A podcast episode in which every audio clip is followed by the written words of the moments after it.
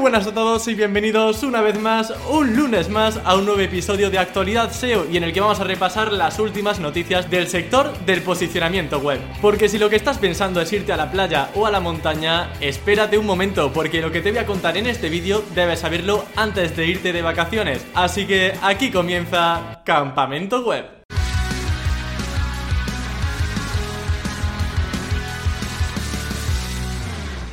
La primera noticia es que AdSense ha cambiado su código para mostrar anuncios en nuestros sitios web. Ahora el nuevo código es más rápido y además no comparte cierta información con navegadores como cookies o certificados. Eso sí, no es obligatorio cambiar el código antiguo que tengamos ahora mismo por el nuevo, pero siendo más rápido y teniendo también algo más de privacidad, yo sí que os recomendaría que cuando tengáis un hueco dediquéis un minutillo aunque sea a cambiar ese código de AdSense antiguo por el nuevo. Y solo un pequeño aviso, cuando cambiéis el código antiguo por el nuevo, recordad que debe ser un reemplazamiento, es decir, no tienen que salir los dos, solamente uno. Y esto os lo comento porque Google ha confirmado en su página web oficial que puede haber algún problema de optimización de anuncios en el caso de que tengáis tanto el antiguo como el nuevo código, así que cuidado con este pequeño detalle. Continuamos ahora con el tema de las actualizaciones de Google. ¿Cómo no? Estamos en verano, pues actualización que va.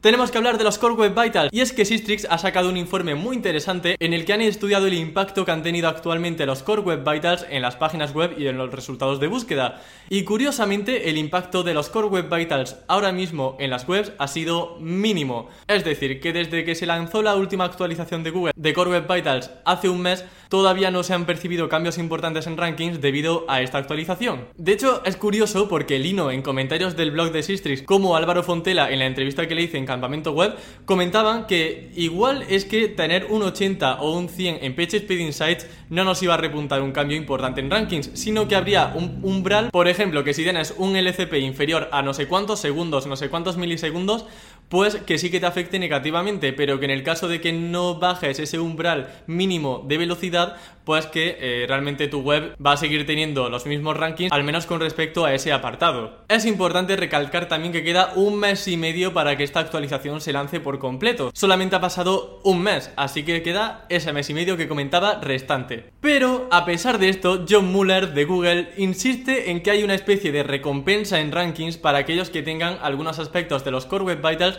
bien optimizados, como por ejemplo tener el HTTPS, que es una de esas pequeñas ramas que afecta también a la actualización de experiencia de página. Sé que son muchos nombres, que son muchas cosas, pero básicamente, para que no nos liemos, que la web cargue rápido ahora mismo no está influyendo mucho en los rankings, pero como os decía, John Muller comenta que otros aspectos que sí que afectan también a esa experiencia de página como la seguridad y ese HTTPS sí que nos puede dar ese extra en rankings del que hablábamos. Sin ir más lejos, comenta John Muller que tanto los Core Web Vitals como el HTTPS funcionan de forma paralela. Esto quiere decir que si no tienes el HTTPS pero sí tienes una buena velocidad de carga, tu web puede verse beneficiada igualmente por esta actualización. Obviamente no con un incremento tan alto como tener tanto la velocidad bien optimizada como el HTTPS, pero sí una pequeña subida gracias a que al menos una de esas partes, o bien Core Web Vitals o bien seguridad, están bien suplidas. Ahora bien, ¿tú has notado por ejemplo un incremento en rankings por tener un HTTPS bien integrado, porque yo no. Y seguimos con las noticias que tienen a John Muller muy presente, y es que John Muller ha comentado un tweet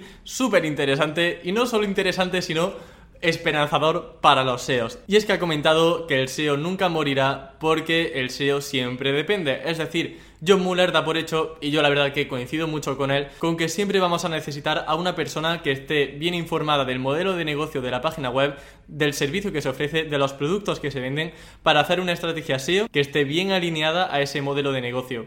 Y además el SEO está en constante cambio. Yo creo que hay poquitos sectores que tengan tantísima evolución como el SEO, que de un mes para otro te cambian las normas del juego y hay que adaptarse. Por lo que dudo que el día de mañana una máquina nos pueda reemplazar, al menos a corto plazo, y toco madera a ver dónde encuentro yo madera. Aquí, la mesa. Bien, bien, bien. Y si tu sector son las noticias o la actualidad, debes saber que Google estrena nuevo diseño en las noticias destacadas. Normalmente encontramos un listado vertical con una noticia por columna, pero ahora están testeando con poner dos noticias en cada fila. Según Barry Schwartz, este cambio de diseño podría depender del tipo de noticia que se está buscando en Google y por tanto tampoco sería un cambio definitivo. Habrá que ver cómo evoluciona y sobre todo si John Muller o Danny Sullivan confirman este diseño de forma definitiva para Google. Y si bien comenzamos esta actualidad SEO hablando de AdSense, ahora pasamos a Amazon afiliados. Y es que John Muller nuevamente ha confirmado un pequeño detalle que ya sabíamos de antes, pero que nunca viene mal reforzar. Y es que en un reciente vídeo tutorial que han realizado para SEOs, confirman que la mejor opción para enlazar a enlaces de afiliados es usando el rel sponsor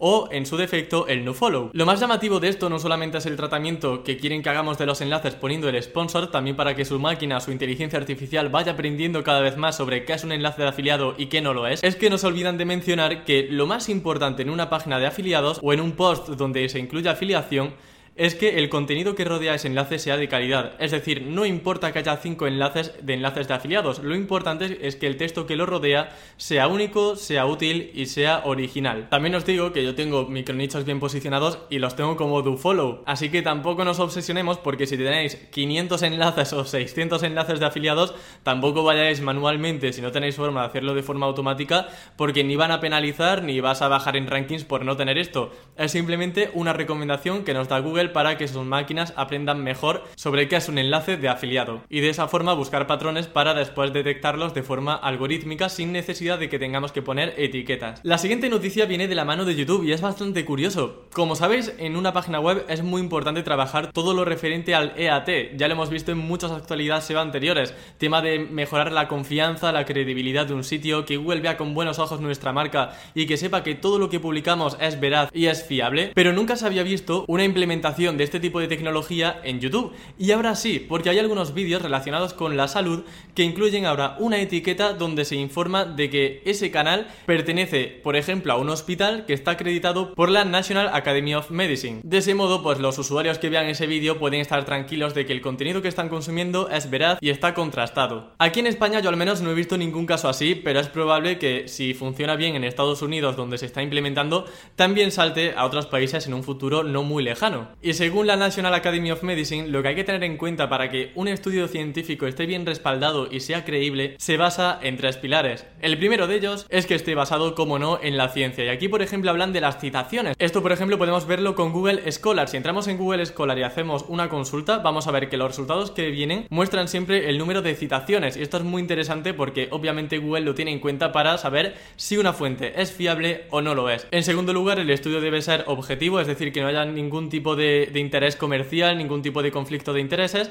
Y en tercer lugar, debe ser completamente transparente, indicando las limitaciones del estudio, qué tipo de errores puede haber, algún tipo de incongruencia o conflicto con otros. Pero como yo soy SEO y no científico, pasamos a la siguiente noticia. Siguiendo con YouTube, tenemos una noticia relativamente nueva que son los momentos clave, o lo que conocemos comúnmente como minutajes. Ya se podían poner desde hace meses, pero actualmente Google ha confirmado que ya están implementados en YouTube de forma oficial. Esto quiere decir que podemos usar esta funcionalidad sin ningún tipo de miedo a que en un futuro la suspendan, porque ya está confirmado que seguirá vigente de aquí a mucho tiempo adelante. Y terminamos con una noticia también relacionada con el tema de la fiabilidad. Si antes decíamos que los vídeos de salud iban a tener etiquetas para demostrar su fiabilidad y credibilidad, ahora es el turno de la búsqueda web. Y es que tal y como ha confirmado Google en Twitter, ahora han ampliado la información mostrada en los paneles de sobre este sitio web, que seguramente no te suenen de nada, es normal porque en España todavía no se han lanzado, pero sí que se han lanzado en Estados Unidos y como digo, probablemente también se lanzará en nuestro país en un futuro yo creo que no muy lejano. Lo interesante de todo esto es que la información de sobre este sitio web ha sido ampliada con factores de ranking, es decir, anteriormente comentaban simplemente si el dominio tenía HTTPS, eh, si por ejemplo salía en Wikipedia y si tenía citas en Wikipedia, pero poca cosa más. Ahora mismo vamos a ver información tan interesante como la siguiente. Por ejemplo, como no, como comentaba antes, que la conexión va a ser segura gracias al HTTPS, es que también van a comentarte si los términos que hemos buscado aparecen en el contenido de esa página web, así como términos relacionados que hayamos buscado y que estén también en ese contenido. Es decir, aquí Google nos está dando una pista tremenda de que tiene muy en cuenta la semántica del contenido, que la palabra clave tiene que estar en el texto y que las palabras clave secundarias y que estén semánticamente relacionadas también influyen en el posicionamiento. Otro factor de ranking que también confirman es que aparecen imágenes que estén relacionadas con la búsqueda, tanto por el contenido de la propia imagen como por el atributo ALT, el nombre del archivo o el título de la imagen, que suelen ser los factores de semántica más importantes que existen a nivel multimedia. Finalmente, pues tienen un apartado pequeñito al menos eh, con respecto al multilenguaje, al tema de la geolocalización y es que también te informan de si ese contenido está en tu idioma original o el idioma en el que estás haciendo la búsqueda y de si esa página web es relevante para el país desde el que haces la consulta. Por ejemplo, si yo hago una consulta en España y hay una página web que es muy conocida en España, con un branding muy potente en España, pues obviamente tendrá más posibilidades de posicionar que otra que solamente se conoce en Estados Unidos y cuyo contenido está en inglés. Es algo de lógica, pero nunca viene mal reforzar este tipo de conceptos. Y al final, pues eso, es curioso porque de forma más directa que indirecta nos están desvelando algunos factores de ranking que no son tampoco nada del otro mundo, pero como digo, siempre está bien que Google nos vaya confirmando con este tipo de matices que funciona o que no funciona a la hora de posicionar, que Google está siendo ya cada vez más ambiguo y este tipo de cosas se agradecen bastante. Aunque sé que no es para los SEOs, los SEOs tenemos que aprovechar esta información a nuestro favor. Y por mi parte nada más, espero que estéis teniendo unas excelentes vacaciones, aquellos que os hayáis ido ya a la playa o a la montaña. Yo estoy aquí también disfrutando un poco del mar. Recordad darle un like, suscribiros y activar la campanita o suscribiros a vuestra plataforma de podcasting favorita y nos vemos o escuchamos el lunes que viene con más Campamento Web. Hasta la próxima.